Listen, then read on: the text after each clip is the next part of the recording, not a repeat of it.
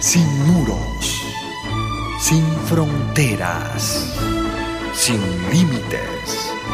Radio Mundial Adventista, más que una radio, sembramos esperanza.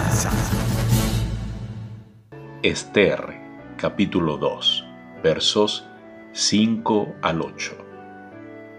Había en Susa, residencia real, un varón judío cuyo nombre era Mardoqueo, hijo de Jair, hijo de Simei, hijo de Cis, del linaje de Benjamín, el cual había sido transportado desde Jerusalén con los cautivos que fueron llevados con Jeconías, rey de Judá, a quienes hizo transportar Nabucodonosor, rey de Babilonia.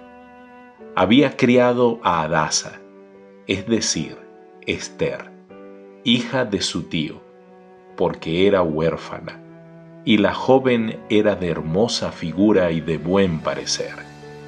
Cuando su padre y su madre murieron, Mardoqueo la adoptó como hija suya.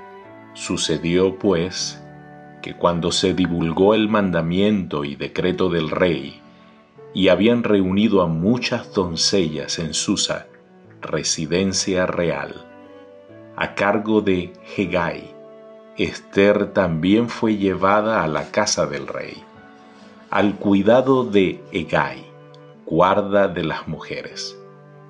Basti ya no era reina, pero parece que Asuero no tenía prisa en conferir a otra la dignidad que había pertenecido a aquella. Sin duda había muchas esposas y concubinas en su pero ninguna de ellas era su favorita.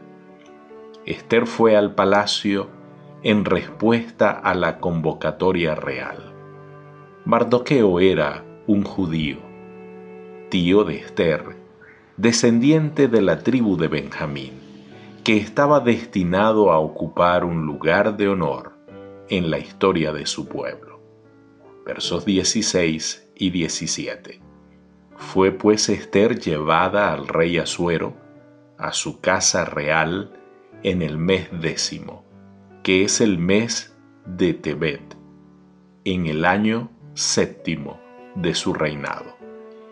Y el rey amó a Esther más que a todas las otras mujeres, y halló ella gracia y benevolencia delante de él, más que todas las demás vírgenes, y puso la corona real en su cabeza, y la hizo reina en lugar de Basti. El mes de Tebet corresponde a la última parte de diciembre y la primera de enero. En el año séptimo de Asuero, Tebet comenzó el 22 de diciembre del año 479 antes de Cristo y terminó el 20 de enero del año 478 antes de Cristo.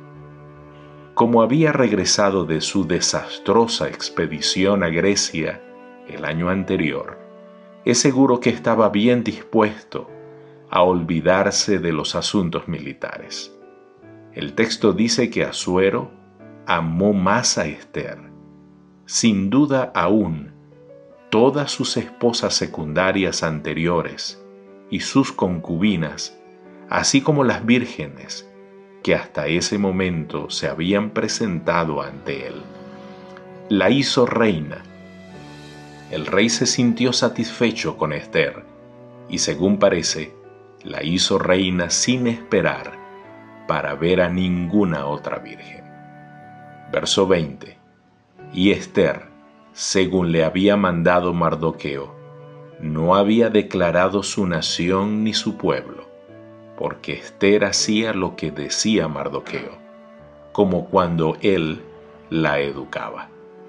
Un profundo respeto por su benefactor indujo a Esther a aceptar sus consejos aún después de haberse convertido en reina. Esto destaca a Mardoqueo como un buen padre adoptivo y a Esther como una hija leal y obediente. En esencia, su belleza era una belleza de carácter y de personalidad. Su bella apariencia era secundaria. Con demasiada frecuencia, el descuido paterno por un lado o una despótica severidad por el otro provocan en los jóvenes el deseo de liberarse de las restricciones y fomenta la indocilidad y la delincuencia. Feliz el hogar en que la autoridad paterna está equilibrada por el respeto a la individualidad de los jóvenes, donde el control paterno se ejerce solo con el propósito de que se cultive el dominio propio. A semejanza de Esther, tales jóvenes salen del hogar con la personalidad bien equilibrada y el carácter disciplinado. Querido Dios, que podamos recibir más de ese espíritu paterno de Mardoqueo y como hijos la docilidad y la obediencia de Esther de respetar y seguir los consejos sabios de nuestros padres. Lo pedimos en el nombre de Jesús. Amén. Dios te bendiga.